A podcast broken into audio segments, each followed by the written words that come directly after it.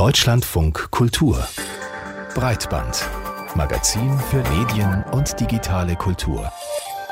Hallo und herzlich willkommen, sagen Vera Linz und Martin Böttcher.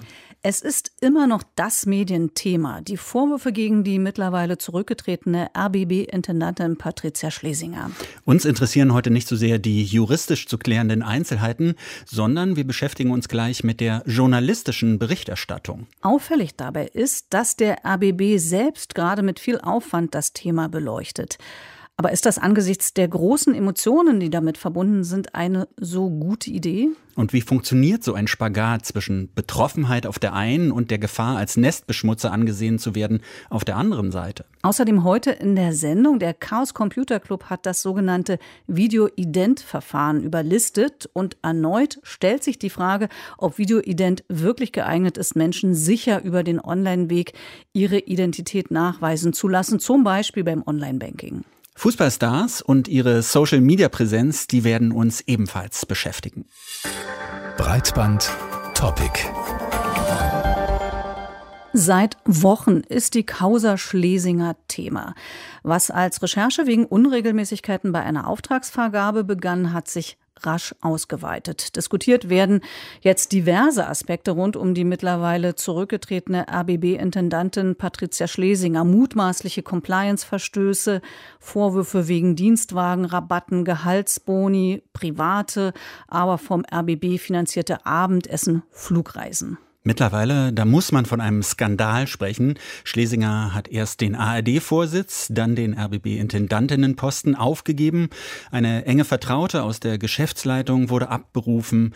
Die Generalstaatsanwaltschaft ermittelt. Und nachdem die Vorwürfe Ende Juni zuerst vom Business Insider veröffentlicht wurden, ist das Thema mittlerweile in vielen Medien, in privaten wie auch öffentlich-rechtlichen, angekommen. Mittendrin der RBB selbst. Auch er hat sich des Themas angenommen und versucht, sich sich an einer Mischung aus Erklärung gegenüber dem eigenen Publikum und Recherche im eigenen Haus.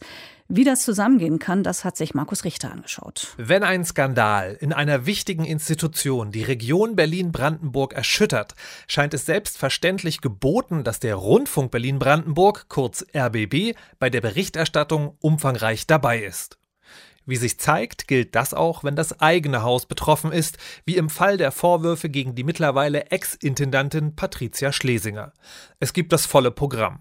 Erklärartikel, Töne von PolitikerInnen, Straßenumfragen, eine Sondersendung und harsche Nachfragen bei der Geschäftsleitung. Hier Moderatorin Sarah Oswald an RBB-Programmdirektor Jan Schulte-Kellinghaus in der Abendschau vom 8. August. Sie sind damals zum Beispiel auch mit Patricia Schlesinger gemeinsam an den Start gegangen. Wie können Sie da das Vertrauen herstellen? Sie, Im Moment geht es mir um mein persönliches Schicksal gar nicht. Äh, das kann gut sein, dass das am Ende rauskommt, dass, dass die Geschäftsleitung das nicht richtig gemacht hat und eine andere Geschäftsleitung her muss. Wenn große Institutionen oder Firmen derart ins Rampenlicht geraten, muss man oft mit eisernem Schweigen rechnen. Der RBB hat sich für das Gegenteil entschieden und lässt den eigenen MitarbeiterInnen völlig freie Hand. Erklärt Dagmar Bettnarek von der freien Vertretung des RBB. Sogenannte Freie, also MitarbeiterInnen, die ohne Arbeitsvertrag auf Honorarbasis arbeiten, sind einerseits für den Großteil der eigentlichen Programminhalte verantwortlich und stehen andererseits in besonderer Abhängigkeit zu den Sendern und wären leicht unter Druck zu setzen, aber. Ein ganz klares Nein. Es gibt keine Vorgaben. Ich muss hinterher schicken, die Vorgaben gibt es jetzt nicht. Die hat es auch vorher nicht gegeben, aber vorher gab es auch keine Berichterstattung. In der Tat lässt sich beobachten, dass die geballte Schlagkraft des RBB erst mit dem Rücktritt Schlesingers so richtig in Fahrt kam. Vorher hatte einzig das Medienmagazin von Radio 1 die Vorwürfe ausführlicher und ab von Meldungen in eigener Sache thematisiert. Das hatte laut Dagmar Bettnerik mehrere Ursachen. Einerseits, wir wollen keine Nestbeschmutzer sein, andererseits, keiner hat quasi auch das Go gegeben. Und drittens so dieses man will ja auch nicht in so einen Rechtfertigungsdruck geraten, sondern äh, wenn solche Vorwürfe entstehen, dann müssten wir eigentlich erstmal gucken und sagen, ist denn da eigentlich was dran? Und das haben wir nicht getan. Ja, das ist wirklich eine komische Sache. Bleibt noch ein letzter Punkt bei der Berichterstattung über sich selbst. Die JournalistInnen, die beim RBB über den RBB berichten, sind immer auch Betroffene, wie man ihnen manchmal auch deutlich anhört, wie zum Beispiel hier Moderator Reiko Thal aus der Spezialsendung, ebenfalls vom 8. August. Guten Abend, ich begrüße Sie zu einem RBB-Spezial, von dem ich in meiner Tätigkeit für den RBB wohl nie gedacht hätte, es moderieren zu müssen. Und glauben Sie mir, ich bin betroffen und entsetzt gleichermaßen. Können betroffene und entsetzte JournalistInnen gute BerichterstatterInnen sein? Dagmar Bettnarek geht zumindest in diesem Fall davon aus. Die eigene Wut hat dazu geführt, jetzt es ganz genau wissen zu wollen und jetzt nicht in irgendwelche Positionen zu verfallen, zu sagen, mein Gott, wir sind so am dran, wir müssen jetzt ja mal zeigen, wir sind nicht die Bösen, äh, sondern ganz sachlich, knallhart auch aufzuklären und wirklich keine, niemanden in Schutz zu nehmen, auch uns selber nicht. Bis jetzt scheint das aufzugehen. Auch wenn das Unverständnis und die Kritik an Schlesinger groß sind, zumindest in der Medienbranche wird der Berichterstattung des RBB Respekt gezollt. Der Fall Schlesinger und der RBB, Markus Richter, hat das für uns zusammengetragen. Und nur zur Erklärung, sowohl er als auch wir, ich, Martin Böttcher und Vera Linz, haben als freie Mitarbeiter schon für den RBB gearbeitet. Ja, und ein bisschen seltsam kommt es uns schon vor, mit welcher Offenheit dort beim RBB über die Vorwürfe und Vorkommnisse gesprochen wird. Das ist ungewohnt und ich dachte gestern, mich hat so ein bisschen an Nachwendezeiten erinnert, wo man plötzlich wirklich so wie eine friedliche Revolution die ganzen Dinge aufarbeitet das und stimmt bespricht. total. Jetzt, Ja. wo du das sagst, auf jeden Fall. Wir haben ja gehört, beim RBB selbst wird sehr ausführlich über das Thema berichtet. Die verschiedenen Radiowellen und das RBB Fernsehen, die widmen sich ihr in Sondersendungen und vielen verschiedenen anderen Formen. Was aber steckt dahinter? Ist es der Versuch, verlorenes Vertrauen beim Publikum wiederzuerlangen oder ist es persönliche Betroffenheit? Vielleicht könnte diese neue Offenheit innerhalb der ARD sogar zu einem Modell der Berichterstattung über das eigene Haus oder auch über die anderen ARD-Anstalten werden. Überlegungen, die wir mit der Journalismusforscherin und Medienjournalistin Anna von Garmissen besprochen haben. Zuerst wollten wir von ihr wissen, wie sie die Berichterstattung zum Fall Schlesinger wahrgenommen hat. Hm, Ja, das geht ja schon seit einigen Wochen und ich ähm, habe das phasenweise wahrgenommen. Zunächst war ich tatsächlich ein bisschen verwundert, dass äh, viel Berichterstattung nur von außen kam und vom RBB selber nicht so viel. Das hat sich jetzt komplett umgedreht aus meiner Sicht. Und der RBB versucht da auch wieder so eine Art Hoheit zu bekommen oder zumindest selbst aktiv zu werden, auch sehr erfolgreich, finde ich. Und ähm, ja, im Moment kommt man ja auf keinem Kanal mehr an dem Thema vorbei. Das hat eine unglaubliche Dynamik bekommen. Wir haben vorhin gehört, dass auch Wut bei der Belegschaft dazu führt, den Fall möglichst gut aufzuklären. Ist Wut ein guter Antrieb oder zeigt das nicht vielleicht auch, dass da zu viel Nähe im Spiel ist? Mm, sowohl als auch, würde ich sagen.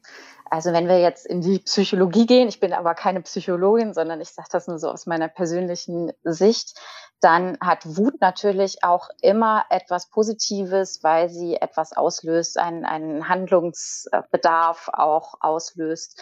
Aber natürlich ähm, ist Wut als journalistischer Ratgeber nicht zu empfehlen. Und deswegen ähm, würde ich auch sagen, braucht es ein großes Konzert der Begleitung und eben nicht nur die eigene Aufarbeitung, die ist auch wichtig und den eigenen Journalismus im Hause, der sich damit auseinandersetzt, sondern es braucht natürlich auch externe Stellen und ähm, den Blick von außen. Und da kann man auch nicht zu viel erwarten, weil es ja da auf jeden Fall Rollenkonflikte gibt. Hm, Aber beim RBB, da klingt das ja im Augenblick so, als wären diese Rollenkonflikte außer Kraft gesetzt worden. Die MitarbeiterInnen dort berichten, sie dürften im Augenblick wirklich alles fragen und alles machen zu dieser Causa. Ähm, wenn wir nochmal auf diese Wut zurückkommen, eine heftige Emotion, aber Themenfindung läuft ja nie komplett emotionslos ab. Was würden Sie denn sagen? Was ist der Unterschied zu, zu einer normalen Redaktionskonferenz, wo Themen eingebracht werden? Äh, weil die Leute sie aus so verschiedensten Gründen wichtig finden und jetzt so einer emotionalen Betroffenheit? Also ich sehe da schon einen sehr großen Unterschied und ich finde auch, dass es wichtig ist, das immer transparent zu machen und dazu zu stehen. Es führt natürlich kein Weg daran vorbei, dass auch die ähm, journalistischen Abteilungen im RBB sich jetzt mit dem Thema beschäftigen und ich finde, das machen sie auch großartig. Aber ähm, auf der anderen Seite bezeichnen sie selber die Situation ja als bizarr und äh, man merkt ihnen den Ärger und den Unmut an. Und ich finde auch, dass es einen gewissen Druck ausübt, weil ähm, es ja ganz verschiedene Erwartungen jetzt auch gibt an die RBB-JournalistInnen seitens ihrer Kolleginnen zum Beispiel, seitens des Publikums auch. Und natürlich ähm, selbst wenn es so ist, dass das offiziell außer Kraft gesetzt ist, das glaube ich auch sofort, ähm, gibt es aber doch immer noch innere Haltungen, Emotionen, äh, Sympathien und so weiter, die man auch gar nicht abstreiten und verdecken kann. Also das ist schon eine ganz schwierige Geschichte, finde ich. So gut die Berichterstattung jetzt auch wirkt, richtig groß, Sie hatten es auch erwähnt, wurde sie erst mit dem Rücktritt Schlesingers und die RBB-Freienvertreterin Dagmar Bednarek sagte auch, und da kommt eine weitere Emotion mit ins Spiel, dass man ja nicht Nestbeschmutzer sein möchte. Gibt es eine Art Decke, wie viel Berichterstattung über das eigene Haus wirklich möglich ist? Das ist eine gute Frage, die ich so ad hoc nicht beantworten kann, beziehungsweise die vielleicht immer äh, in den Einzelfällen beantwortet werden muss. Und ich glaube, der RBB betritt da auch in gewisser Weise Neuland. Also mir ist kein Fall bekannt, in dem dann doch so schonungslos und offen ähm, Kritik geübt wird, in dem ein eigenes Rechercheteam eingesetzt wird, ganz öffentlich. Ähm, wir kennen den Spiegelfall, wo das ähm, erstmal intern gemacht wurde und dann wurde erst an die Öffentlichkeit getreten. Also insofern, äh, ich bin sehr gespannt auf die Ergebnisse. Wo jetzt der Deckel ist, weiß ich nicht. Äh, ich denke schon, dass vieles noch rauskommen wird. Ich glaube aber auch, dass wir uns noch mittendrin befinden und die Dynamik sich noch verschärfen könnte und dass es dann vielleicht doch auch Konflikte geben könnte, wenn es dann darum geht, dass man die eigenen KollegInnen äh, ja als Berichterstattungsgegenstand auch hat. Also im Moment ist es ja viel die da unten und die da oben. Und da hat man das Gefühl, ja, das, das sei eine Recherche wie jeder andere auch. Aber ich glaube, es könnte doch noch weite Kreise ziehen. Und dann könnte es schon sein, dass der eine oder die andere in Konflikte gerät. Der Fall Relotius beim Spiegel, den Sie angesprochen haben, da ging es ja darum, dass ein Reporter seine Geschichten quasi erfunden hat. Der hat also gelogen, die Leute belogen. Der Fall Schlesinger ist ja in dem Sinne erstmal ja kein journalistischer Fall, also jedenfalls ursprünglich gewesen, aber jetzt die Aufarbeitung ist natürlich eine journalistische. Was würden Sie denn sagen? Was ist die Motivation dahinter, dass der RBB auf einmal sich so öffnet und, und diese Berichterstattung über das eigene Haus so zulässt? Also ich sehe da verschiedene Motivationsgründe, die eine Rolle spielen könnten. Das eine ist natürlich die eigene Reputation retten, überhaupt den eigenen journalistischen Kern retten, weil jetzt natürlich viele Mitarbeitende in Sippenhaft genommen worden sind mit dem, mit den Verfehlungen vielleicht von nur einer oder von wenigen Personen. Das wird sich ja alles noch herausstellen und muss auch erst noch erhärtet werden. Äh, zum anderen auch das Signal in die eigene Belegschaft. Wir ähm, lassen uns jetzt hiervon auch nicht unterkriegen und wir machen unseren Job und wir machen den Job gut. Aber wie gesagt, ähm, ich würde diesen Druck nicht alleine auf den RBB legen wollen. Also ich finde das sehr löblich, aber es gibt eben auch äh, Grenzen, nämlich in dem Fall, wo man ähm, als Beschäftigter beim RBB oder in einem Arbeitsverhältnis stehend, auch als Freier, kann man nicht ganz neutral berichten. Das ist einfach so. Und das gehört aber mit zu einem sehr wichtigen Verständnis von Journalismus. Das haben wir auch in unseren Forschungen immer wieder herausgefunden. Also es gibt verschiedene Rollenverständnisse und auch Erwartungen vom Publikum. Und dazu gehört ganz wichtig dazu, auch unparteiisch zu beobachten. Und das ist in diesem Fall einfach nicht möglich oder nur bis zu einer gewissen Grenze möglich. Aber um noch mal kurz beim RBB zu bleiben, möglicherweise haben wir hier ja eine Art Präzedenzfall. Würden Sie aber auch sagen, dass man vielleicht neue, andere Strukturen braucht, um so eine Qualität der Berichterstattung auch über das eigene Haus nachhaltig herzustellen? Ja, also ähm, das kann ich mir sehr gut vorstellen, dass jetzt dadurch auch einiges äh, freigesetzt wird an ähm, Reformbedürfnissen, die es schon lange gegeben hat, die aber ähm, irgendwie, ja, die wurden auch artikuliert, aber sie wurden dann doch letztlich nicht durchgesetzt. Und ich kann mir vorstellen, dass äh, sich dadurch jetzt einiges ändert und es wird ja auch immer wieder gefordert, aber dazu bräuchte es natürlich einen längeren Atem auch. Also da geht es ja dann auch darum, dass man wirklich die Kontrollgremien sich nochmal genauer anschaut und ähm, auch mal mehr in den Mittelpunkt stellt. Also das hat ja auch ähm, positive Nebenwirkungen, würde ich jetzt mal sagen, dass jetzt auch mal ein Rundfunkrat in den Mittelpunkt eines Berichts kommt zum Beispiel, Und viele, viele Bürgerinnen und Bürger wissen nicht viel über die Arbeit von Rundfunkräten oder Verwaltungsräten. Und wenn da ein bisschen genauer hingeschaut wird und da auch nochmal über Strukturen neu nachgedacht wird, dann kann das nur gut sein. Nochmal einen Blick äh, auf die Berichterstattung geworfen. Der öffentlich-rechtliche Rundfunk ist ja föderal organisiert. Sollten die Anstalten vielleicht journalistisch gesehen auch gegenseitig kritischer aufeinander schauen? Also Anfang August zum Beispiel hat das ZDF-Magazin Frontal 21 begonnen, die Vorwürfe gegen Schlesinger zu recherchieren. Noch lange vor ihrem Rücktritt. Müsste es so etwas mehr geben? Meiner Meinung nach kann das nur gut und positiv bewertet werden. Ähm, ich halte Binnenpluralismus für sehr wichtig. Und ich glaube auch, ähm, wir sollten uns da nicht alleine auf das duale System verlassen, dass also sämtliche Verfehlungen jeweils von dem anderen ähm, Systemteil nur aufgedeckt werden.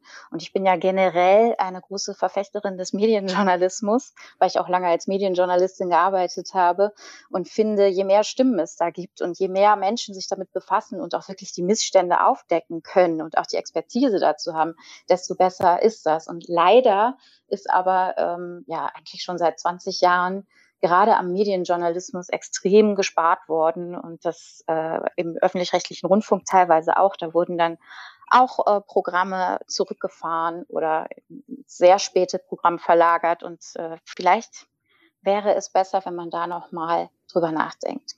Finden Sie denn, dass insgesamt der RBB diese Sache jetzt gut gelöst hat, auch mit der Investigativtruppe, die da zusammengestellt wurde?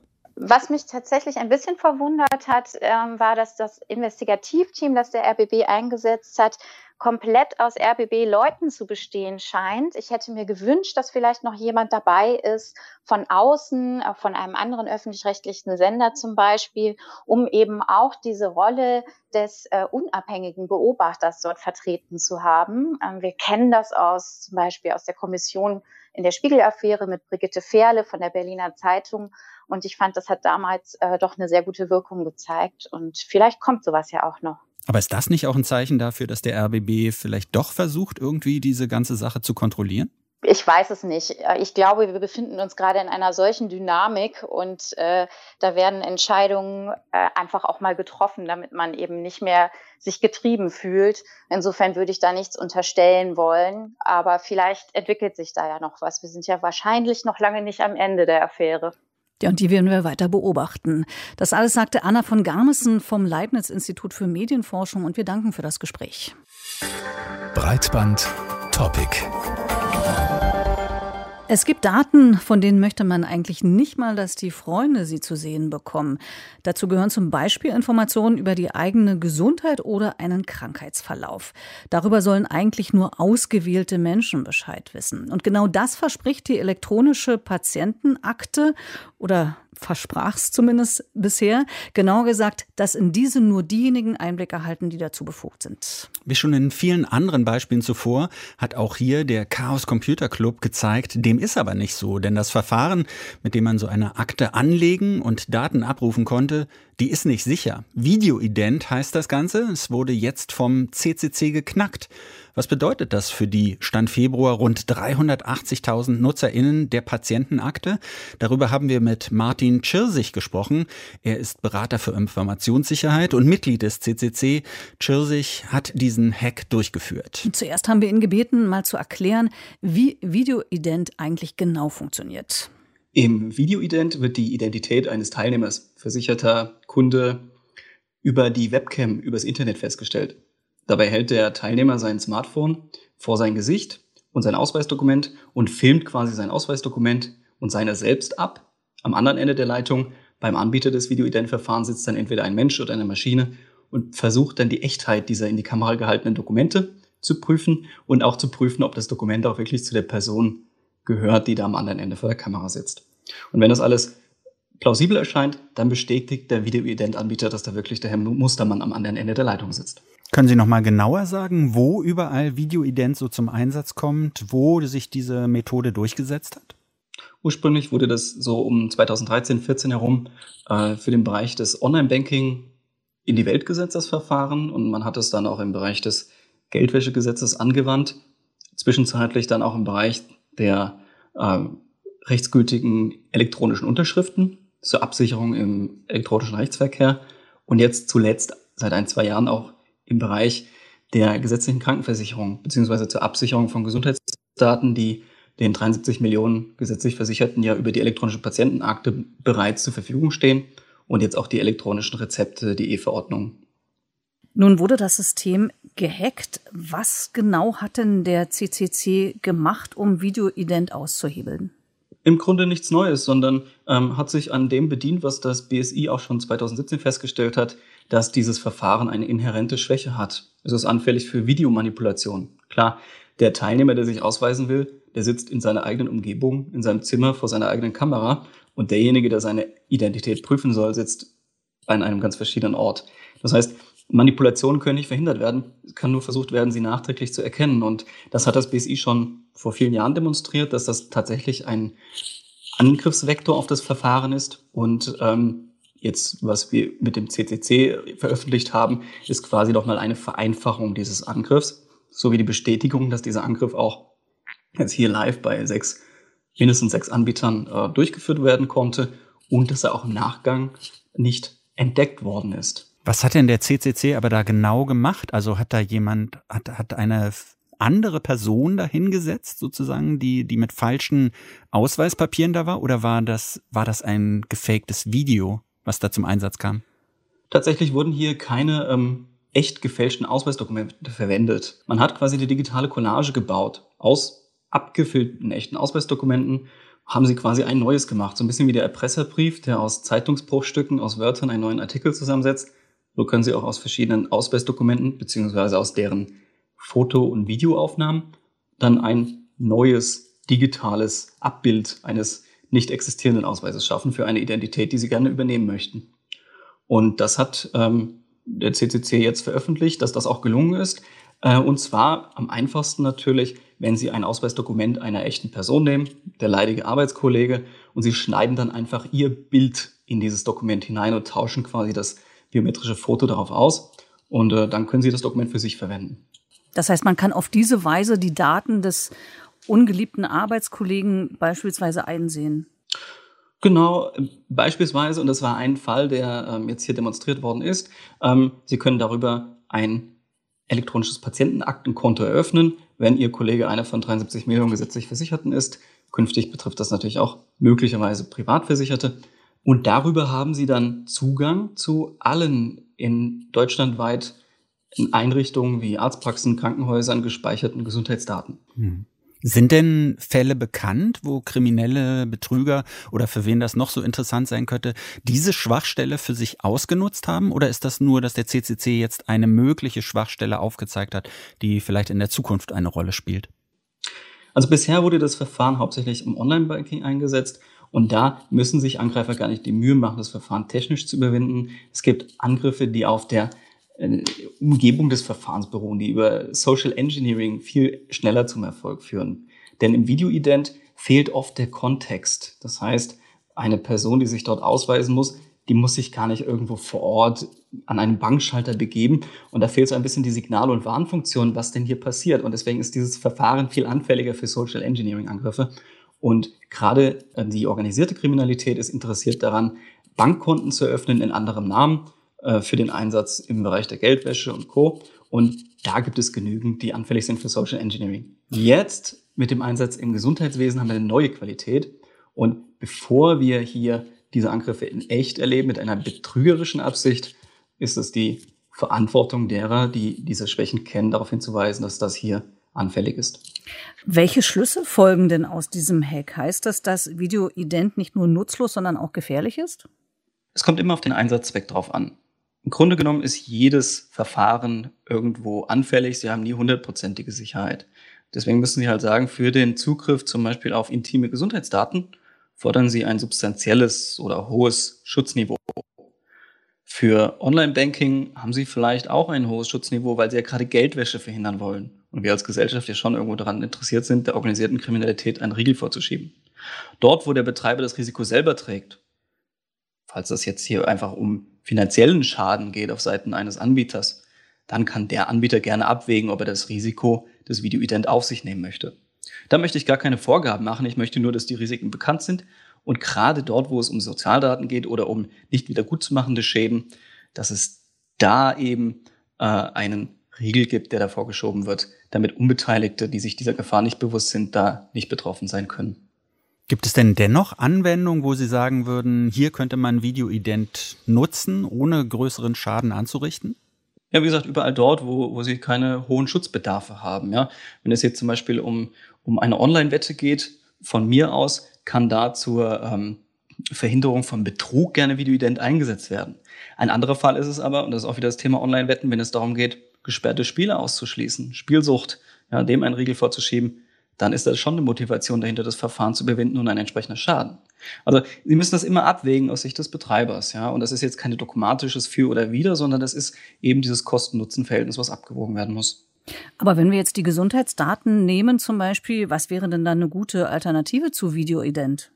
Nun, die Kassen sind ja schon seit vielen, vielen Jahren eigentlich gesetzlich beauftragt, die elektronische Gesundheitskarte als Identifizierungsinstrument auszugeben. Das haben sie bisher allerdings nicht gemacht. Im CCC haben wir das 2019 gezeigt, dass äh, diese versicherten Identitäten, also die elektronischen Gesundheitskarten, von jeder Mann oder jeder Frau telefonisch beantragt werden konnten damals. Ja? Und im Nachgang hat man gesagt oder erkannt, dass es hier eines sicheren Verfahren bedarf. Die richtige Lösung hätte etwas länger gedauert. Die Lösung Videoident war schnell verfügbar und recht kostengünstig. Man hat sich dann also für diese Lösung entschieden, obwohl auch schon damals, seit spätestens 2020, der oberste Datenschützer eine Grundsatzentscheidung in Deutschland veröffentlicht hat, wonach das Verfahren im Gesundheitsbereich unzulässig ist. Aber zum Beispiel ja im, im Gesundheitsbereich oder auch im Bankenbereich, wie könnte man denn Online-Banking ohne so ein Videoident-Verfahren durchführen? Also wie, wie könnte da eine sichere Identifizierung aussehen? Zum einen haben wir schon alle eine sichere elektronische Identität in unserer Hosentasche, beziehungsweise die Sie nicht haben, können Sie jederzeit beantragen. Das ist der neue Personalausweis, das ist auf dem Aufenthaltstitel, dem elektronischen, die sogenannte EID-Funktion. Und ähm, die steht nahezu allen zur Verfügung und ähm, kann oder könnte genutzt werden, wenn der entsprechende Wille und auch die entsprechenden Vorarbeiten dort ähm, vorhanden wären. Ansonsten sind wir natürlich immer darauf angewiesen, dass wir irgendwo einmal vor Ort identifiziert wurden.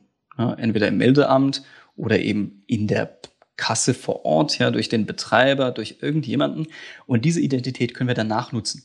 Die können wir auch gerne, wir können auch so genannte abgeleitete Identitäten einsetzen. Das kann man sich vorstellen, dass man aus einer Identität quasi die zweite dann ableitet und die mit der ersten bestätigt, verknüpft. Da gibt es viele Überlegungen, viele Modelle.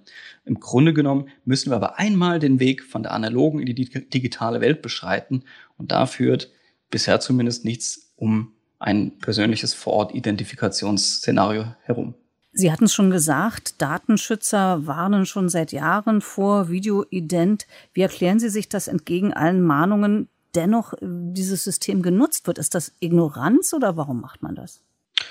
Zur Motivation dahinter möchte ich mich jetzt nicht äußern, aber was man von außen vermuten kann oder sieht, ist, natürlich ist es eine Kostenfrage, es ist ein logistisches Problem. Es gibt also die langwierige Lösung und es gibt die schnelle Lösung und es gibt dann auch niemanden, der hier äh, beispielsweise ein Bußgeld verhängen könnte. Ja, und es gibt gerade auf Seiten der Datenschutzaufsicht auch diese Devise, ähm, pick your battles. Also man muss sich da genau aussuchen, worauf man meine, seine Ressourcen verwendet. Und es gibt dann vielleicht auch gerade andere Baustellen, auch gerade im Zusammenhang mit der elektronischen Patientenakte, die angegangen worden sind, wo dann einfach die Ressourcen nicht da sind, um allen äh, auf die Finger zu schauen. Mittlerweile ist die Nutzung von Videoident-Verfahren übrigens in der Telematik-Infrastruktur, das ist ja die Infrastruktur zur Patientenakte, wie es heißt, von den zuständigen Aufsichtsbehörden bis auf weiteres untersagt worden.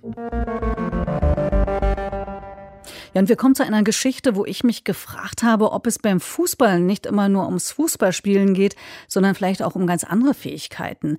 Es geht in der Geschichte um den Influencer Nader El Gendawi. Der hat bei Instagram mehr Follower als sein neuer Fußballverein Hertha BSC und auch seine Videos auf YouTube haben ihn berühmt gemacht. Und all das hat Auswirkungen auf die analoge Welt. Mhm, seine Fans nämlich, die stürmen zum Beispiel Testspiele, noch bevor die abgepfiffen wurden. Die lassen auch den Online-Shop bei Hertha zusammenbrechen. Alle wollen sein Trikot haben. Es scheint also, als würden so beide Welten, also der Fußball und das Influencertum hier perfekt vereint. Und zumindest ist El Jindawi ein echtes Phänomen, selbst in der sonst so schillernden Fußballwelt. Aber was steckt eigentlich hinter dem Hype? Wie nutzt Hertha BSC dessen Popularität aus und wie viel Macht werden Followerzahlen vielleicht in Zukunft bei Transfers spielen? Leon Ginzel hat sich das angeschaut. Wenn Nada El Jindawi wütend ist, klingt das so. Die, die sich nicht benommen haben, ganz einfach, bleibt zu Hause. Kurz vor dieser Ansage hatten hunderte Fans von Jindawi ein Testspiel der zweiten Mannschaft von Hertha BSC gecrashed und waren kurz vor Schluss aufs Spielfeld gelaufen, um ein Selfie mit ihrem Idol zu machen. Der vorläufige Höhepunkt eines Hypes, der selbst in der schillernden Fußballwelt, vor allem auf dem sportlichen Niveau in der Regionalliga Nordost, neu ist.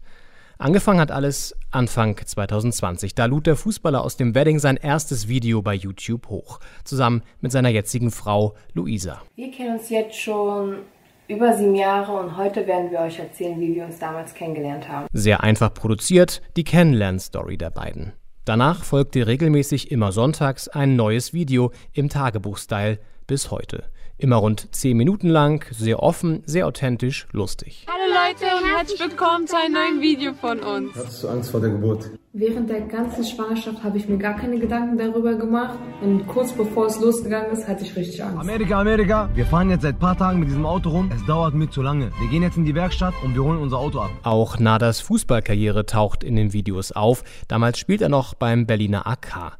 Immer mehr Leute folgen den Jendawis. Mittlerweile sind es rund 1,3 Millionen bei YouTube und sogar 1,7 Millionen bei Instagram. Dadurch hat Jendawi ein ganz eigenes Genre geschaffen, den influenzenden Fußballspieler, der es von ganz unten nach schon fast ganz oben geschafft hat. Dabei alles dokumentiert und nur dadurch erst so richtig berühmt geworden ist, nicht durch seine Erfolge beim Fußball wie Messi oder Ronaldo. Gerne hätte ich ihn selber gefragt, was er zu dem Hype sagt, aber er hat abgesagt, redet ungern mit Medien. Tobias Ahrens, Reporter beim Fußballmagazin Elf Freunde, konnte ihn Ende 2021 kurz begleiten. Das ist ein ganz lieber Kerl, muss man ganz ehrlich sagen. Also er hat mir gegenüber gesagt, äh, er hat zwar viele Follower bei Instagram, bei YouTube, aber das würde ihm nicht so viel bedeuten, weil sein Ziel ist eben Bundesliga-Profi zu werden, mindestens. Diesem Traum ist er mit dem Wechsel zu der zweiten Mannschaft von Hertha BSC einen großen Schritt näher gekommen. Aus dem harten Wedding zum größten, wenn auch momentan nicht erfolgreichsten Club der Stadt. Eine echte Erfolgsgeschichte. Und genau das zieht auch Jendawis Fans an. Ich bin in seinen Heimatkiez gefahren, in den Wedding, da wo Nada El Jendawi groß geworden ist. Hier ist er bei vielen Jungs, die Fußball zocken, ein echter Star. Zum Beispiel auch bei den Jungs, die auf dem Platz vom SK Rapide trainieren. Ich spiele da gegen Fußball. Ich habe seine Videos geguckt und dann habe ich auch angefangen zu spielen, so tricksen wie er, so rennen wie er. Also ich will so einfach so wie er sein. Also ich finde äh, seine Pers also Persönlichkeit ist auch sehr sympathisch. Ja, auch was er sich da alles aufgebaut hat. Er ist so wie unser Vater und ich denke, er kommt auch in die erste Mannschaft. Online auf Videos ist Jundavi schon sehr nah dran an der ersten Mannschaft von Hertha. Zum Beispiel bei der Vertragsunterzeichnung mit Sportchef Redi Bobic oder einem Marketingvideo zum Trikot-Release mit Hertha-Ikone Kevin Prince Boateng. Ich bin am U-Bahnhof Olympiastadion mit dem neuen Superstar Nader Jindawi. Auf geht's, hä? Nachdem klar war, welche Rückennummer Jindawi haben würde, brach der Online-Shop von Hertha zusammen. Zu viele Fans wollten das Shirt bestellen. Auch hier zeigt sich wieder, wie sehr Online und Realität verschmelzen. Social-Media-Forscher Nils Borchers von der Uni Tübingen. Ja, ich glaube, das ist relativ einfach zu erklären, wenn wir die Illusion aufgeben, dass das Internet was anderes ist als das richtige Leben. Ne? Sondern das, was online passiert, gerade auch was auf sozialen Netzwerken passiert, ist halt das richtige Leben. Und da zeigt sich halt in den letzten Jahren, dass Influencerinnen hier zu einer sehr wichtigen Idolgruppe von, von Kindern und Jugendlichen geworden sind. Zu Jendawis Erfolgsfaktoren gehören laut Borchers der sehr intime Einblick in das private Leben, die schöne Geschichte, die erzählt wird. Aber das allein bringt noch keine Riesenreichweite. Wenn wir mit Influencerinnen sprechen, was viele erzählen, irgendwann gab es den Moment, da war man einfach auf so einer Welle. Und dann kamen da die, die äh, Followerinnen dazu in Hunderten, in Tausenden, in Zehntausenden. Ne? Und da gab es einfach diesen einen Moment, als man tatsächlich den Algorithmus so bedient hat, so gefüttert hat, dass der Algorithmus gesagt hat, hey, das spiele ich jetzt vielen anderen Leuten ins Feed ein. Diese Welle haben auch die Gindawis erwischt und reiten auf ihr bis heute, bis zu Hertha BSC. Für den Verein ist der Wechsel finanziell ein Glücksgriff. Der Boom beim Trikotverkauf spricht für sich. Kaum Risiko, viel Ertrag, sagt Marc Schwitzky vom Hertha-Blog Hertha Base. Denn Jindavi wurde auch verpflichtet, um Hertha in der Stadt bekannter zu machen. Hertha aber auch über die Stadtgrenzen hinaus. Wir reden hier über ein Millionenpublikum, was Nada El Gendawi erreicht. Und inwieweit sich das langfristig auszahlt, das wird man wiederum abwarten müssen. Die Strukturen hinter Gendawi sind mittlerweile sehr professionell. An der Vertragsunterzeichnung war auch Taban Jafari beteiligt, Manager von Rapperin Shirin David und auch Berater von Hertha-Ikone Kevin Prince Boateng, der es auch aus dem Wedding nach ganz oben geschafft hat. Klar ist, die Jendawis sind zu einer Marke geworden mit einer gewissen Macht.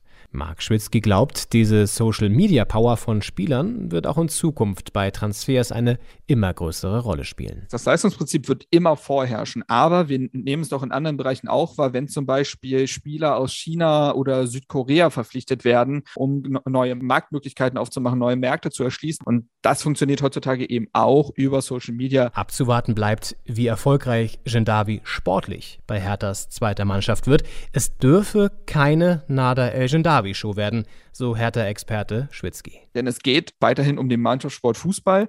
Und wenn er seine Kommunikation dahingehend ändert und der Verein das wiederum auch in für sich nutzbare Bahn lenkt, dann können beide Seiten davon profitieren. Leon Ginzel über das Phänomen Nada El Gendawi. Der ist übrigens Stürmer, Martin, habe ich gegoogelt, mhm. weil mich dann irgendwie doch so ein bisschen interessiert hat, was macht er eigentlich fußballerisch? Und er hat ein, äh, schreibt Google zumindest, geschätztes Gehalt von 20.000 Euro pro Jahr, zumindest was den Fußball betrifft. Und ich habe mich und alle, denen ich das erzählt habe von, von diesem Mann, haben mich das auch sofort gefragt, kann er eigentlich Fußball spielen? Spielt das halt überhaupt irgendeine Rolle? Aber natürlich kann er Fußball spielen, bloß Aber wie offensichtlich, gut? naja, nicht gut genug für die erste Mannschaft, das ist ja schon mal klar. Aber U23 bei Hertha BSC ist jetzt auch nicht nichts, ne? auch wenn 20.000 im Jahr natürlich nicht besonders viel Geld für einen Profifußballer ist. Ähm, aber hier, wir haben es gerade zum Schluss ja auch nochmal gehört, äh, das fand ich ganz interessant so in diesem Zusammenhang. Das war schon vor Jahren, dass auf einmal diese Bundesliga-Vereine angefangen haben, ja, keine Influencer sich zu holen, aber Spieler, die so aus dem asiatischen Raum kamen, mhm. chinesische, südkoreanische Spieler und japanische Spieler.